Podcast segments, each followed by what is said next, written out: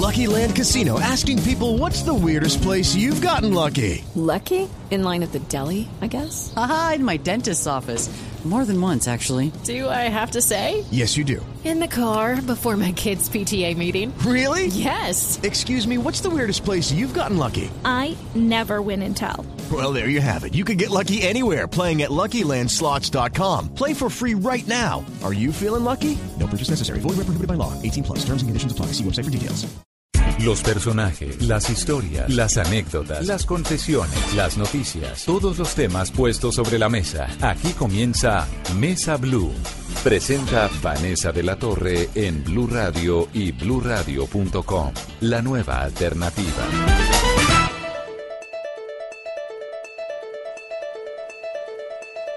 Oye, si tú sientes que estás apagado, un poco bajado, apagó tu fuego la melancolía, si en tu cielo pasan solo nubes grises aunque brille el sol. Oye, si tú sientes que este no es tu sitio y te estorba la vida, si ya nada llena tu noche y tu día, perdiste tus alas, no sientes tus alas ni quieres volar. Oye, de mi tierra yo te traigo un canto, un canto que quiere encender tu vida, subirte la nota y ponerte a vibrar. Gózate conmigo este canto, amigo. Que tus pies se lleven donde el ritmo quiere dejarlo danzar. Ponle pasión a tu vida, déjala volar, lo que te amarra, déjalo atrás, vivir la vida, dejarla volar, lo que te amarra, dejarlo atrás. Cimarrón. Cimarrón es un grupo de los llanos orientales colombianos, del río Orinoco, bueno, ni tan colombianos, porque eso es entre Colombia y Venezuela, uno no sabe dónde empieza qué ni dónde termina qué. Es como el espacio donde queda clarísimo que somos dos patrias hermanas. Y esto que están escuchando ustedes hace parte de su nueva producción musical. Y ellos tienen una historia tremenda porque lograron modernizar, volver contemporáneo, arriesgarse eh, para llegarle al mundo entero con este joropo que se escucha mucho más la música de ellos en festivales y en otros países del mundo de lo que se escucha aquí en Colombia, ¿no? Bienvenidos, maestro Carlos Tuco Rojas. Ana, bienvenida. Eh, buenas tardes, gracias Vanessa. Qué chévere estar aquí con ustedes y claro, queremos hablar un poco de eso, de lo que ha sido nuestra historia, nuestra música y la música que tenemos ahora, que queremos que el país conozca lo que nosotros hacemos y hemos hecho siempre. Ana es Ana Beidó, la cantante. Ana entró a Cimarrón en qué año? En el 2000. En el, 2000, o sea, hace 18 años. Sí, hace 18. Y antes de que entrara, ¿qué había en Cimarrón? Bueno, Cimarrón era un grupo de experimentación con música llanera que buscaba tratar de definir un sonido propio, eh, partiendo de la tradición, pero buscando siempre una orientación un poco eh, diferenciable, hacer un poco la diferencia con respecto de la música llanera eh, que se hacía en su tiempo. Y bueno, esto fue un proyecto que, aunque logró alguna salida internacional, se propuso realmente una, una perspectiva internacional a partir del año 2000, en que nos juntamos con Navidó y echamos el proyecto un poco adelante.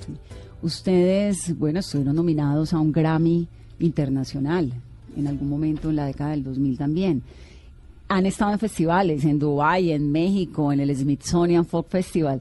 Entran como dentro de la categoría de lo que se llama world music, la música del mundo, ¿no?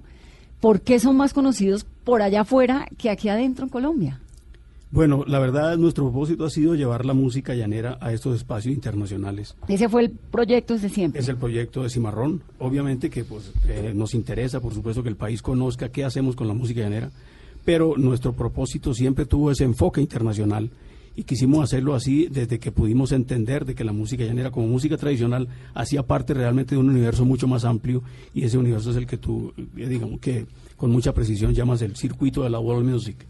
Y en ese circuito eh, nosotros entendimos que la música llanera podía tener un excelente papel y que podíamos llevar esta música mucho más allá de nuestras fronteras por cuanto es una música de muchísima fuerza, de una gran calidad y de una belleza intrínseca que reconocieron eh, inmediatamente las audiencias de muchísimos países donde fuimos. Has mencionado pronto países en Oriente Medio, quizá en el circuito árabe. Bueno, tiene también India, estamos en, Nueva Delhi. Claro, hemos estado también en el norte de África, en India, en Japón. El año pasado una gira muy interesante por siete ciudades de Japón, salas muy importantes de, este- de este país. Hemos estado en China también tocando en Expo Shanghai, que fue una experiencia maravillosa para Cimarrón.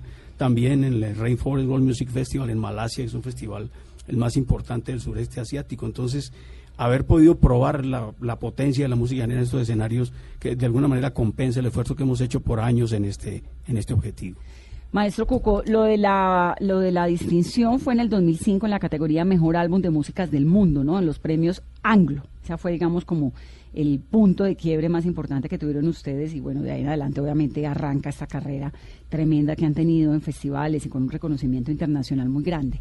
Me gustaría que habláramos de los orígenes de Cimarrón, porque cuando Ana entra, ya Cimarrón existe, pero pues Ana le inyecta esta cosa eh, especial que tiene, ¿no? Ella llanera, profunda, esta mujer así como la, la potra zaina. Sí, de hecho había, eh, había- funcionaba como un proyecto. eh, ¿Era un proyecto pequeño o qué y era? básicamente instrumental, como experimentación instrumental, pero por supuesto que la voz es un componente fundamental del joropo. Sin, sin voz llanera no habría joropo y creo yo que sin voz recia tampoco habría joropo. Eh, complementamos nosotros ahora, ¿cierto? Y Ana, pues como exponente del canto recio, una de las primeras mujeres que comenzó a experimentar en poner estos joropos recios en voz femenina, pues fue un complemento ideal para el proyecto que ya, digamos, venía funcionando en el área instrumental. Luego, por supuesto, siguieron otras exploraciones y otros complementos, y hoy día el sonido de cimarrón, claro que se diferencia muchísimo de aquella propuesta inicial, pues de donde arrancamos. Esto que están oyendo se llama auténtica llanera de Cimarrón.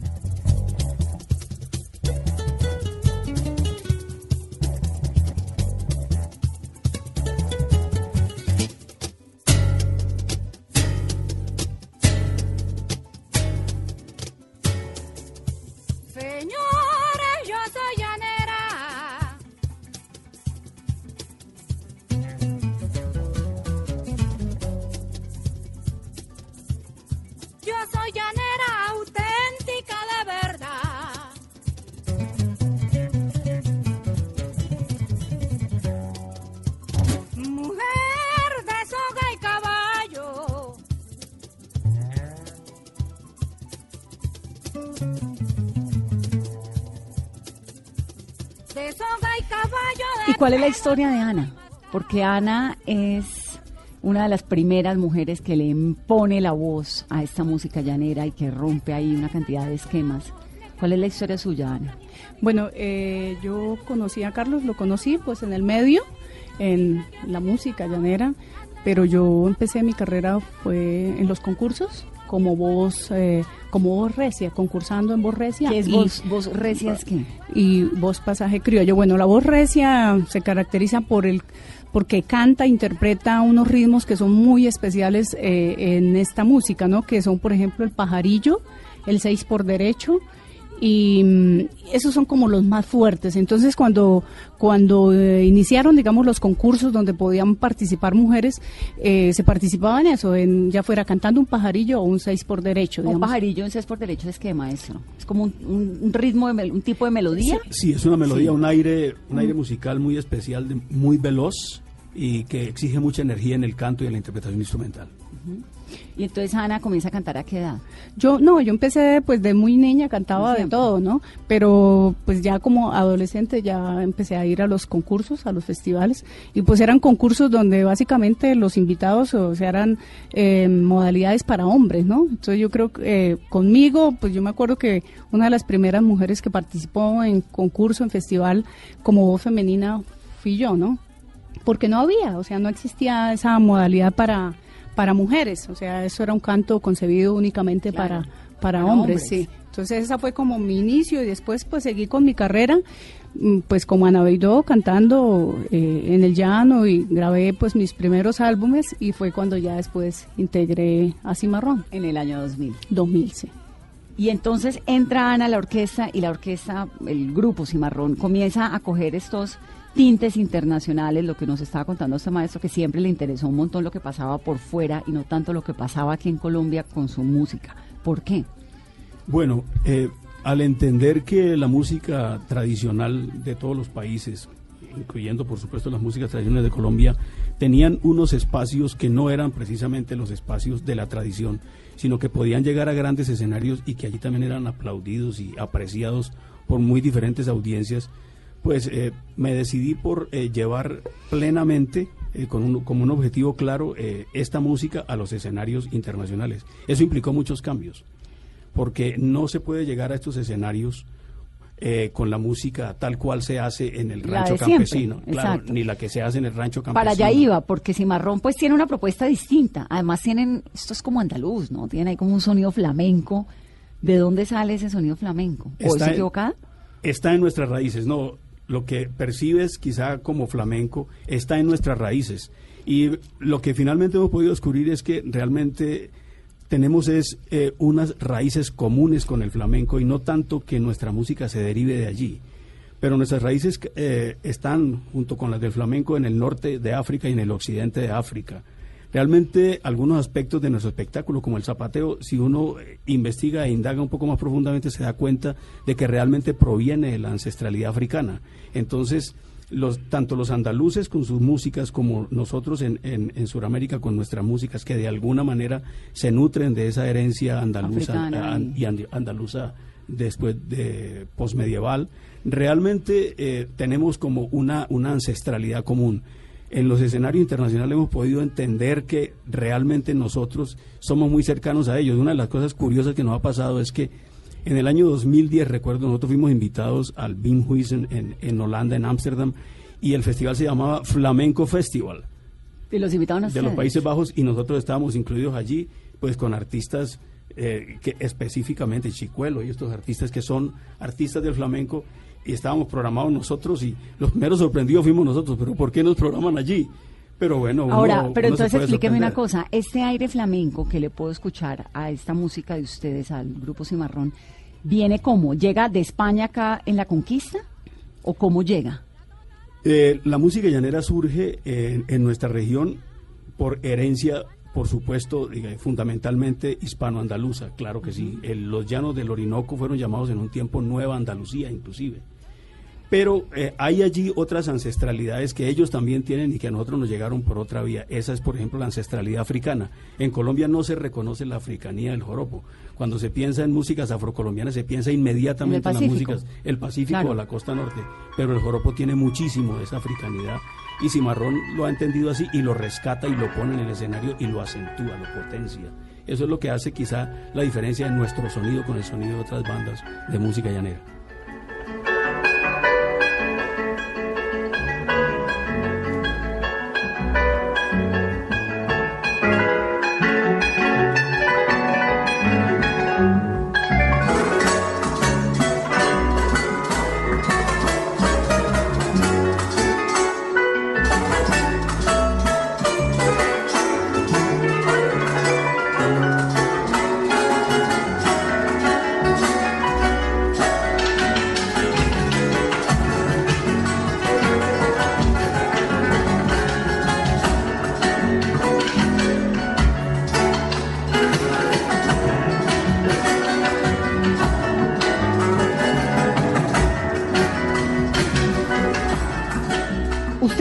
Hicieron en la formación de, de, este cimarrón, como lo conocemos hoy en día, unos cambios en los coros, en el zapateo, en una serie de instrumentos que fueron entrando.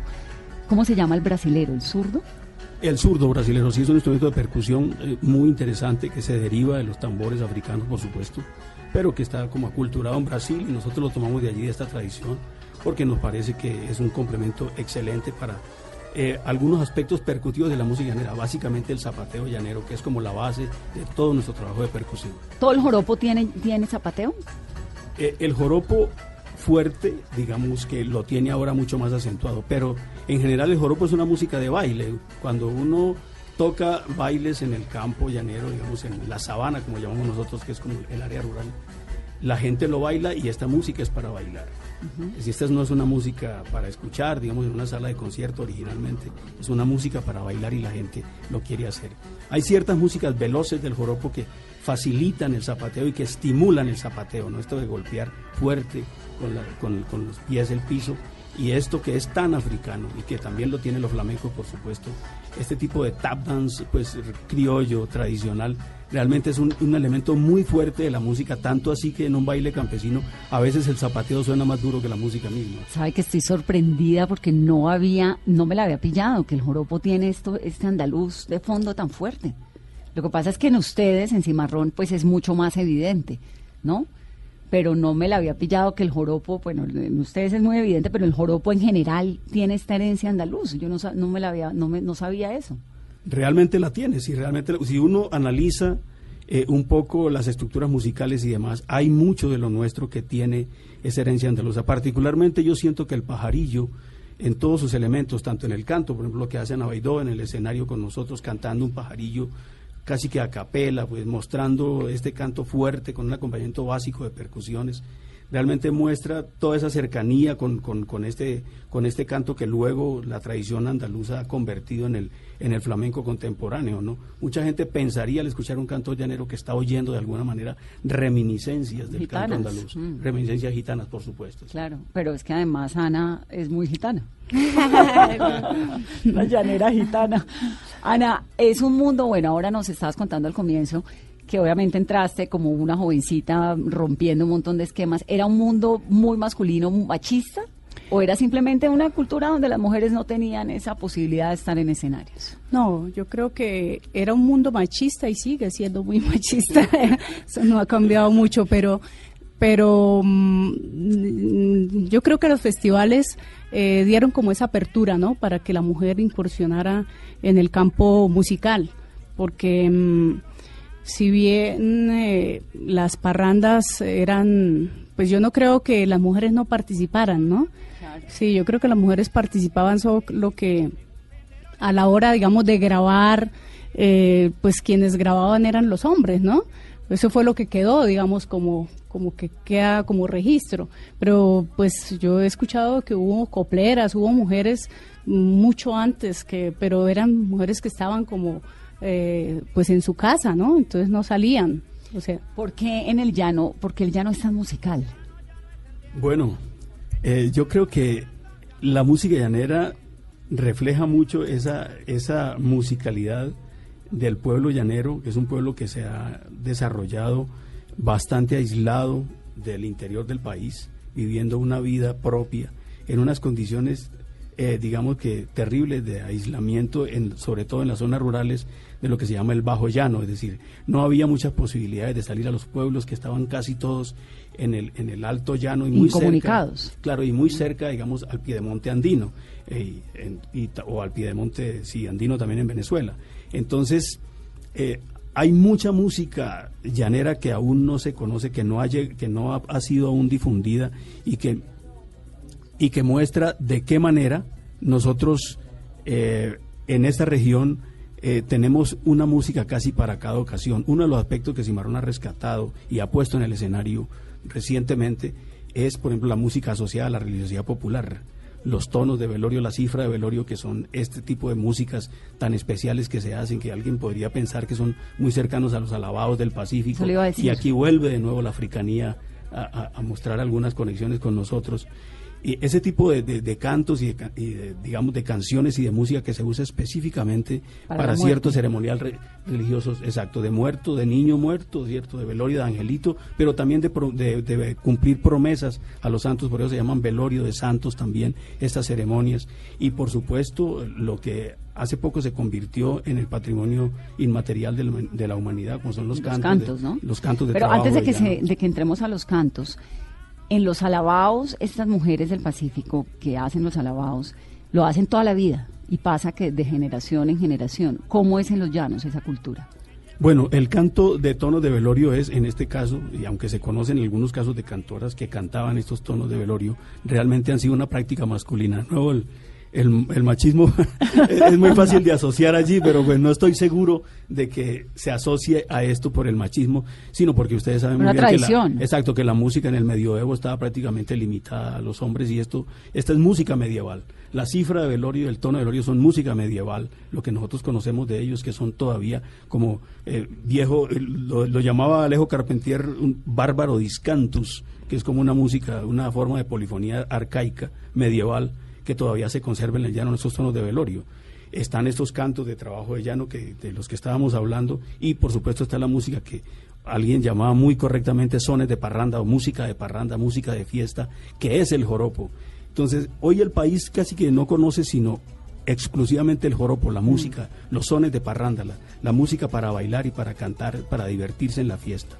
Y ese era, digamos que el único campo eh, que se conocía en el país. Nosotros pensamos de que es importante que se conozcan esas otras dos vertientes, que van a mostrar un panorama mucho más amplio de lo que es eh, el, llanero como cantador, como músico, que hace de la música un aspecto muy importante de su cotidianidad, pero que también eh, muestra una faceta de su espiritualidad. Los tonos de velorio son una tradición muy hermosa y, Y también se pasa de generación en generación. Sí, también Digamos, se- las mujeres, eh, una vez hacen los cantos de velorio, se lo enseñan a sus hijas y sus hijas a sus hijas para que generación tras generación, como los alabados, que es que lo de los alabados en el Pacífico es súper fuerte, ¿no? Y es estremecedor.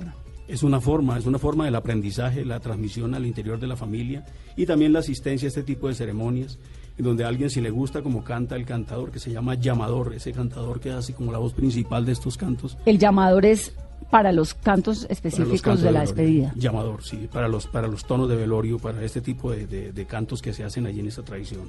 Entonces el llamador, si a mí me gusta como él lo canta, lo busco y me las aprendo también. Pero la única forma de la transferencia es así, por la tradición oral, aprendiendo con el maestro que lo sabe. ¿Y eso también lo tienen en Venezuela y también lo tienen en Brasil o es solamente en, lo en la Orinoquía colombiana? No, estos los cantos son, también. son de Colombia y Venezuela, sí, de la región del Orinoco. Vamos a hacer una pausa en esta conversación de Mesa Blue con Cimarrón, con Ana Beidó y el maestro Carlos Cuco Rojas, el director de esta agrupación.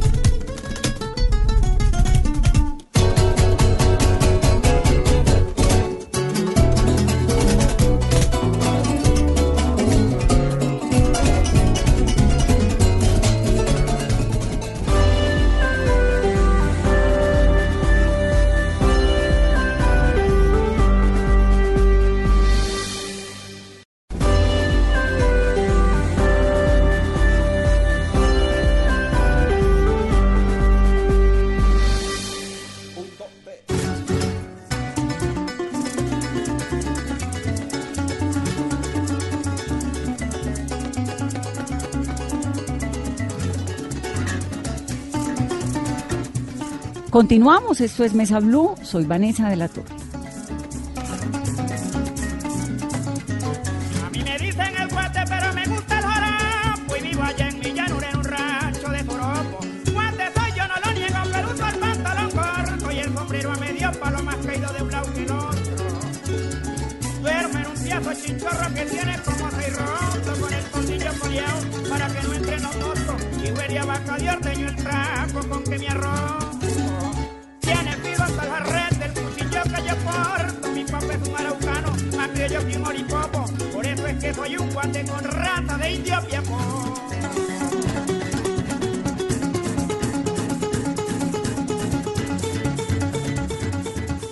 Este instrumento que a ustedes les llega de Brasil, el zurdo, que suena tan lindo que me estabas contando hace un momento, eh, Carlos, maestro Carlos, ¿cómo lo, ¿cómo lo incorporan ustedes en Cimarrón?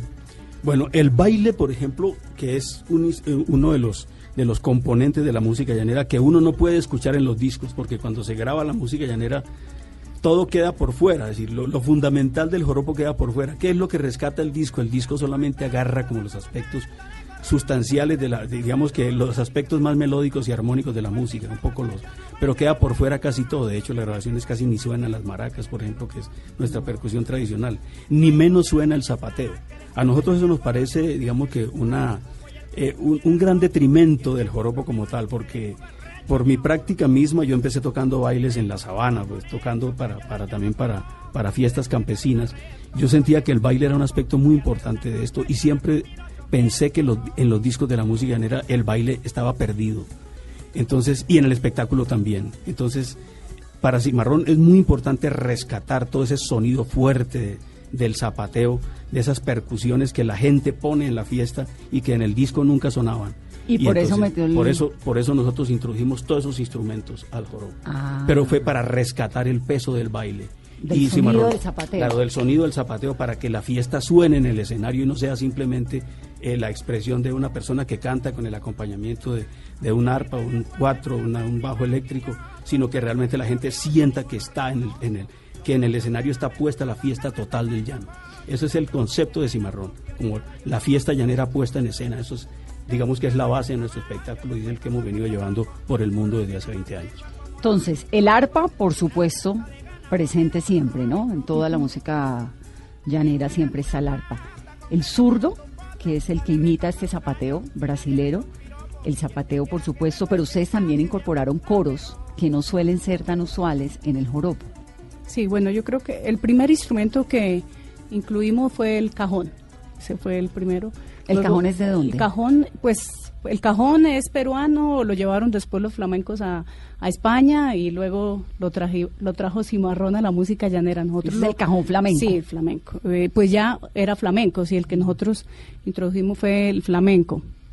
Y e inicialmente fue con ese instrumento que se intentó de- doblar o traer, digamos, eh, al grupo los zapateos. O sea, el- fue un bailador el primero que interpretó el cajón. O sea, él ponía en, en las manos todo lo que tocaba con sus pies. Entonces lo llevamos a, a las giras, ¿no? Empezamos a girar con... ¿Y de dónde sacaron el bailador? Uno era el chico que empezó con nosotros, o Y sea, aprendió con claro, ustedes. y con nosotros empezó a trabajar el cajón y, y pues eso le gustó mucho a la gente en Europa, les gustó pues como se veía, porque además él soltaba el cajón, dejaba de tocar el cajón y pasaba a, a mostrar cómo se bailaba, ¿no? Claro. Entonces eso le, le causaba pues curiosidad y pues impactaba. Entonces ese fue el primer instrumento. Luego incluimos la tambora. La tambora, pues Afrocolombiana. afrocolombiana que también ayudaba pues a reforzar esa parte y después vino el zurdo entonces esos han sido como los tres instrumentos de percusión que, que hemos eh, Con los que han eh, innovado. sí, eh, sí, pues obviamente las maracas también están aquí presentes Pero las maracas están siempre en el joropo, ¿no? Siempre han estado Siempre. allí, claro que sí, siempre han estado allí, pero esos otros instrumentos, extrañamente, Vanessa, también estuvieron allí, pero en un tiempo se perdieron. Cuando uno lee la historia del joropo y la, sobre todo las referencias de los cronistas a finales del siglo XIX, y esto sobre el joropo en los llanos de Colombia, realmente las percusiones estaban allí. O sea, había este tipo, había inclusive una, una enorme guacharaca que se llamaba carraca, que era como una enorme guacharaca, y, y se tocaba en el joropo ese tipo de guacharaca. Pero luego se fue perdiendo porque adoptamos el modelo del- del sonido del joropo de Venezuela, que era arpa, cuatro y maracas, y lo adoptamos como nuestro también, y de pronto perdimos estas sonoridades que caracterizaban al joropo de Colombia. Para nosotros es muy importante rescatar esa identidad del sonido colombiano en el joropo y esta es nuestra propuesta, esa es nuestra investigación, ese es nuestro desarrollo y es lo que nos proponemos, darle al joropo colombiano una identidad. Si de pronto escuchas de un tema de cimarrón, quizás entiendes que hay una diferencia entre cimarrón Claro. o la percibes y los joropos, o los otros joropos de Colombia y también los joropos de Venezuela, porque Preciosos, absolutamente preciosos absolutamente todos. hermosos, los Pero admiramos, distintos. pero distintos, exacto. No, no, de ninguna manera eh, nuestra propuesta quiere decir de que esto no sirve o esto sí sirve, no. Solamente que queremos rescatar la identidad del joropo colombiano para, la que no- para lo que nosotros hacemos. Lo de los coros. Le estaba preguntando a Ana hace un momento, porque entiendo que ustedes también le metieron esto de, coros. de los coros, sí. ¿De dónde surge esto, esa idea? Bueno, pues también pensamos que, que esa es una de las cosas que se desaprovechan un poco, digamos, en el joropo, es las voces, ¿no? Entonces siempre está el solista al frente y, y pues el combo atrás, ¿no? Entonces como que son dos cosas distintas. Entonces buscábamos también cómo integrar los músicos, cómo hacer parte, cómo en un show, en una presentación, eh, pues que ellos también hagan parte como de todo de todo ese show pues que se presenta, ¿no? Entonces, la mejor manera pues obviamente con los instrumentos, pero también cantando. Entonces, eh, buscamos siempre coros que sean que no suenen, digamos, a un coro cualquiera, pues digamos como unas voces limpias que acompañan, sino voces muy tradicionales también, o sea, los coros suenan muy étnicos. ¿Quiénes son hoy en día los coristas de Cimarrón? Bueno, Cimarrón es eh, también un proyecto en el sentido en que tiene un concepto de grupo escuela. Esto también es algo que donde queremos nosotros marcar una, una, diferencia.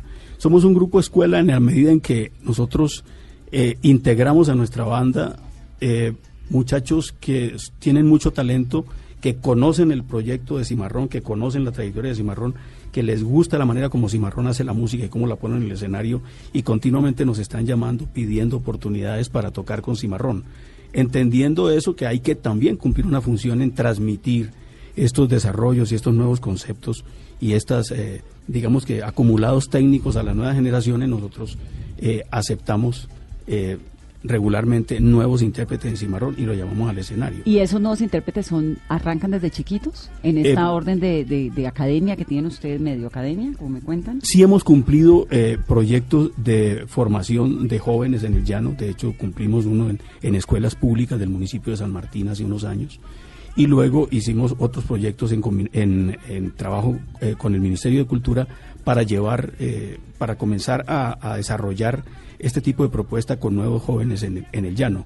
Y los que se integran a Cimarrón vienen ya habiendo aprendido unas bases en- de la música llanera en la región, trabajando con otros maestros y en las academias de música llanera que proliferan en el llano, pues, casi cada municipio del llano tiene su propia escuela de música llanera y luego musicales. claro Sí, y sí. luego vienen con nosotros y entonces nosotros les, les- les enseñamos lo que nosotros sabemos hacer los invitamos a que integren el proyecto y eh, en la medida en que haya posibilidades los llevamos a circular internacionalmente con nosotros. Y van enriqueciendo. y van enriqueciendo. en este momento estamos nosotros precisamente eh, en un nuevo en un nuevo eh, proceso de, de- de selección y de integración de, de- de artistas a Cimarrón.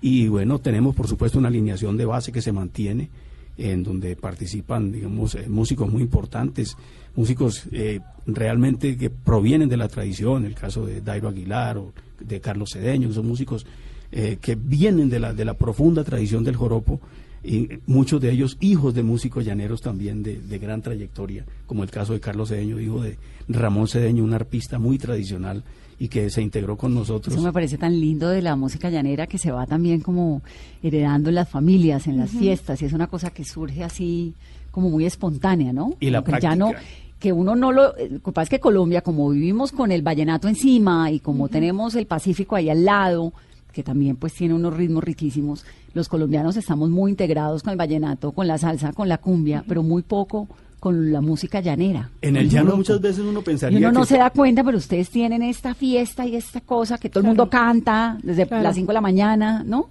Sí, sí. Claro, y hay, por ejemplo, hay algo que es casi como que estamos condenados a repetir esa tradición porque es que es muy fácil repetirla. Por ejemplo, en el caso de, este amigo que te comento, de nuestro compañero, eh, su padre toca, sus hermanas tocan, de manera que llegar a la casa era llegar al conservatorio. O sea, no, no hay más que hacer. O sea, llego a la casa, de mi, de, llego de la escuela, del colegio a mi casa y lo que me encuentro es a mi padre tocando, a mis hermanas tocando, a todo el mundo haciendo esta música, pues bueno, yo necesariamente tengo que aprenderla y como estoy expuesto desde muy niño a este tipo de música, logro unos desarrollos extraordinarios. Entonces, eso ha sucedido con ellos. Nosotros hemos integrado a estas personas a nuestra banda, se sienten muy bien haciendo la música con nosotros y hemos podido llevarlos a girar internacionalmente con nosotros. Y seguiremos haciéndolo siempre, de manera que en ese cimarrón, por supuesto, hay una banda de base que siempre se mantiene o que está, a veces las personas se retiran de cimarrón porque tienen otros proyectos individuales o se retiran y vuelven a los años y regresan con nosotros porque les, les gusta mucho el concepto de la forma como hacemos la música y ellos pues mantienen también el oficio y de esa manera nunca eh, perdemos el contacto definitivo con algunos de los muchachos que han sido integrantes de Cimarrón. Hace un año exactamente, la UNESCO declaró los cantos llaneros como patrimonio de la humanidad. ¿Qué significa eso para la música llanera? Para ustedes que son de los llanos. ¿Por qué son tan importantes estos cantos llaneros? Los cantos de trabajo de llano que han estado presentes en esta cultura, pero no solamente en la cultura del llano, también los cantos de ganado existen, inclusive en tradiciones colombianas como la zafra, por ejemplo, en la costa norte de Colombia. Eh, son estos cantos que se asocian al trabajo pastoril de la ganadería, ¿no? Son muy importantes por cuanto han sido parte de esta cotidianidad del trabajo. El, trabajo histórico de los llaneros ha sido siempre el trabajo de pastoreo del ganado. Entonces, siempre el canto de, de ganado ha estado allí presente, tanto en las actividades del ordeño, por ejemplo, con los lindísimos cantos del ordeño, como en los cantos de arrear ganado, que son los cantos de vaquería propiamente dichos. Pero estos cantos son qué exactamente, maestro? ¿Un señor que va a ordeñar y mientras tanto está cantando? Está ¿O- ¿O, cantando- está cantando para llamar a las reses? ¿Para qué canta? Está cantando coplas hispánicas, sí, coplas del coplerío tradicional hispánico en la mayoría de los casos, pero la está cantando para lograr que la vaca eh, se amance un poco y eh, facilite la, la tarea del ordeño y también muchas veces por distracción. Nos contaba un- una persona muy conocedora de todas las cosas del llano, Miguel Ángel Martín, nos decía alguna vez que muchas veces el canto de, de ordeño se cantaba era para enamorar a la cocinera. O sea, porque se cantaba desde el corral de ordeño, pero la copla iba dirigida era a ella. ¿Y qué dicen esas coplas? Bueno, algunas de esas dicen algunas cosas. Recuerdo una que, que, que cantaba un cantor eh, muy famoso del llano, Tirso, Delgado, que la voy a decir ahora porque, por Dios, eh, vuelve a retomar lo, que decía Naveidó con respecto del machismo, ¿no? No quiero que vaya a misa, ni que a la puerta te asomes, ni quiero que bebas vino donde lo toman los hombres. Eso es un, No, pues, es decir, machista total, Ana.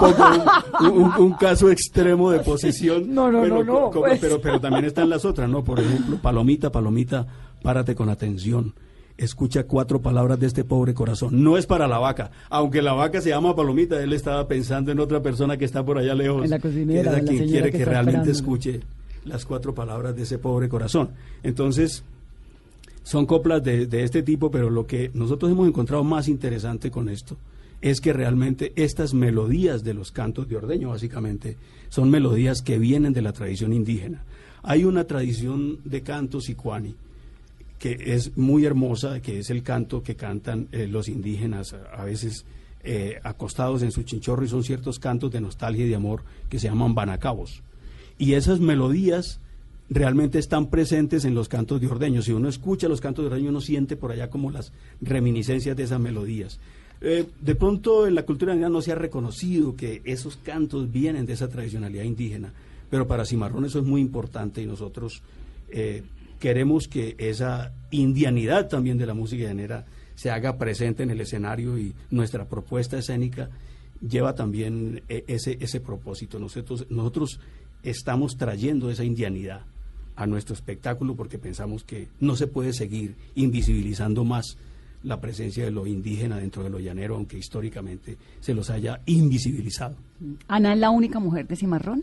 Sí, Es la voz cantante sí, de Cimarrón. Desde hace 18 años, ¿no? sí, hace 18 años. ¿Y qué proyectos tiene para el año entrante, para el 2019? Bueno, en este momento estamos terminando ya eh, nuestro próximo álbum, Orinoco.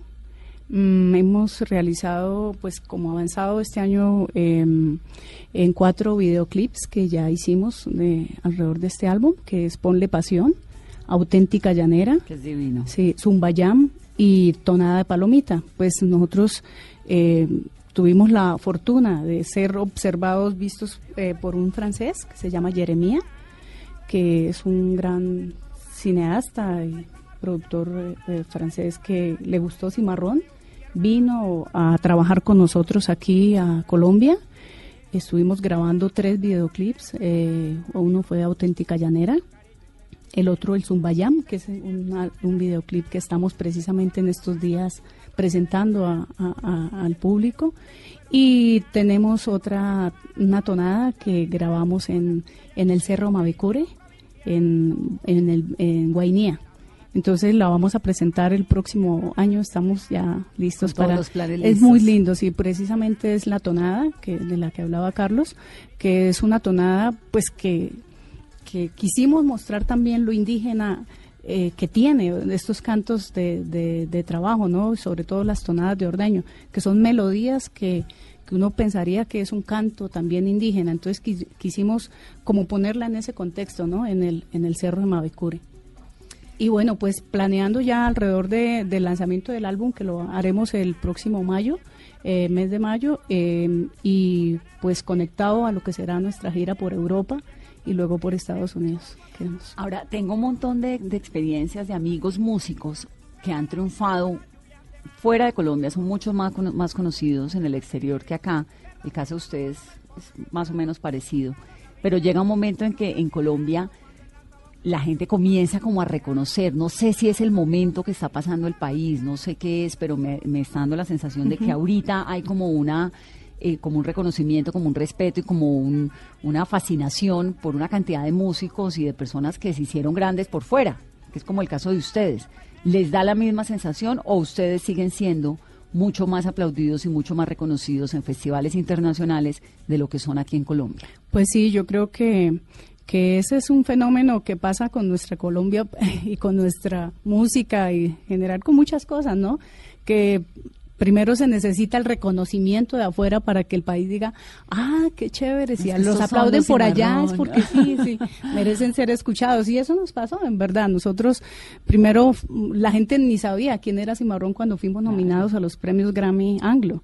Entonces, cuando dijeron, ah, pero ese grupo existe. Entonces, eso pues ha pasado con mucho, y sobre todo con las músicas tradicionales. además eso fue hace Mm. 13 años, ¿no? Tres- 2005. Claro, claro, 2005. Entonces, pues eh, eso pasó y nos sigue pasando. Igual nosotros, por ejemplo, tenemos mucha receptividad del público europeo, Estados Unidos. De hecho, ahorita, pues nuestra gira ya está casi lista para, para el otro año, pero pero, Pero ya debemos sí, yo sí, yo creo que ya Colombia empezó a escuchar la gente, nos estamos mirando, yo creo que eso también es un trabajo de, de todos, ¿no? De nuestro país, de nosotros, de mirarnos, de conocernos, de, de, de apreciar lo que tenemos. Entonces, eh, creo que es un buen momento para las músicas colombianas. Bueno, y además porque los llanos orientales que han estado históricamente tan alejados también por cuenta del conflicto en Colombia, pues ahora reciben Ajá. miles de visitantes al año y es un Sí. lugar al que ya no sé si está tan comunicado, porque eso sí han tenido ese problema de comunicación siempre, ¿no? Comunicación terrestre me refiero y aérea también. Ya está un poco más comunicado, sobre todo Villavicencio, el meta, pues prácticamente, y un poco el occidente de Casanare. Arauca sigue siendo una región donde es difícil llegar. Guaviare también. No, no, el Guaviare, mucho más el Guainía, por ejemplo, que aunque ya es la frontera de la selva y no tanto la frontera del llano, eh, son lugares a donde es difícil llegar. A Arauca, aunque hay buena comunicación terrestre, de todas maneras es un sitio lejano para la gente del interior del país, que es la que realmente entenderíamos que se mueve pues hacia las fronteras. ¿no? Que además es Eh, una tierra preciosa, ¿no? los paisajes de Arauca son, son muy, son muy sí. particulares, un llano duro, bravío. Eh, y, pero también el lado de Casanare y del Meta, sobre todo, tiene el otro llano medio, y esta, esta visión idílica del llano, el llano verde, de mucha agua y demás. Por otro lado está el llano duro, que como lo puedes ver en la fotografía de Cimarrón, a veces hay un llano también áspero y rudo. Agreste, Exacto, áspero ¿Eso es dónde? Puerto Gaitán. Esto es Puerto Gaitán. En el Meta. En el Sí, Meta, sí. Pero pues digamos que refleja un poco lo que es ese llano eh, eh, que... es más nosotros- agreste, voy a describirlo. No es el llano verde, es que uno está, cuando habla de los llanos orientales, pues inmediatamente piensa en el meta, ¿no? Sí, que sí. cuando pasa Sí, el sí, túnel sí. último de Villavicencio se abre ese llano esplendoroso Sí, sí, sí, verde, pero es verde, profundo, infinito, como un mar verde. El de la foto de ustedes, de la, eh, de la portada, es un pasto seco. Sí, sí, sí, sí. Es un pasto seco porque eh, entre esos dos, entre esas dos llanos oscila siempre la vida del llanero. El, el- la sequía del verano y el aniego del invierno, es decir, el agua excesiva o la carencia absoluta de agua, porque es, es un clima absolutamente, es el clima de los extremos. Entonces, ese tipo de, de, de- de paisajes caracterizan al, al llano. A nosotros nos gusta mucho la idea de este llano fuerte que ha habido que conquistar, que no es el llano receptivo únicamente, sino es ese llano también que ha habido que conquistar y que de alguna manera ha definido el carácter del, del hombre del llano y de la música que hacemos. La música que hacemos es una música que yo definiría como una música de cierta bravura, una música de cierta eh, poten- de una potencia que, que la da precisamente el hecho de haber tenido que lidiar un poco con estas eh, eh, con la dificultad que implica dominar una tierra que no es fácilmente dominable. Entonces, eh, eso es como otra visión también, pero nuestra música, que se define precisamente como joropo recio, tiene también en, en, el fondo tiene este carácter del, del, hombre llanero que ha sido definido en la relación con este tipo de paisaje que aparece en la foto. Y de esta mujer llanera andaluza. sí, sí. Que nos enorgullece a todas. Gracias. Gracias por venir a esta cabina. Gracias por llenarnos de esta música tan deliciosa este día. Y Ana, por favor, no vaya a dejar de cantar nunca, que esa voz sí es Gracias. tremenda. No, no, Vanessa, de verdad que queremos agradecerle aquí públicamente eh, la oportunidad.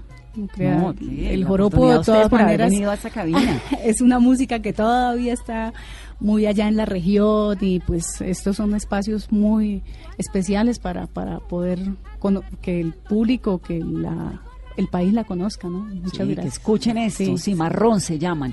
Suenan así, son tremendos, son el resultado. Me encantó lo que nos está explicando el maestro Cuco ahorita, esa mezcla, ¿no? Andaluza, negra, africana, pero también tiene su componente, bueno, brasilero, negro brasilero también. De verdad que suena espectacular. Y el peso de los indígenas, lo cual el peso de los indígenas que, que queremos están fuertes. una gran importancia en nuestro trabajo. Muchas Por gracias, el fondo Vanessa. del canto llanero. Qué rico Claro. haber estado aquí, de verdad que sí, haber visibilizado también esta música. Gracias por la oportunidad. Muchas gracias a ustedes. Esto es Mesa Blue. Soy Vanessa de la Torre. Feliz resto de tarde. Yo soy la que zapatea, que zapatea debajo de una enrama. Y me sonríen los parejos cuando me van a sacar. Soy agua de los agüeyes, de los agüeyes luna para enamorar. Soy lo amargo del tabaco y cascabel enrollar. Soy el bramar del becerro, sí del becerro cuando lo van a encerrar y el sudor de las bestias que vienen de Sabanía. Mi canto tiene el honor, mi canto tiene el honor a palma recién floreada, a flores de Araguané, huele a tierra llovizna, a manirote maduro, a manirote y a mango para chupar, tiene el honor del chimol de tercio una bola, a café recién colado, a café recién colado y a canoa para que sean amastrados.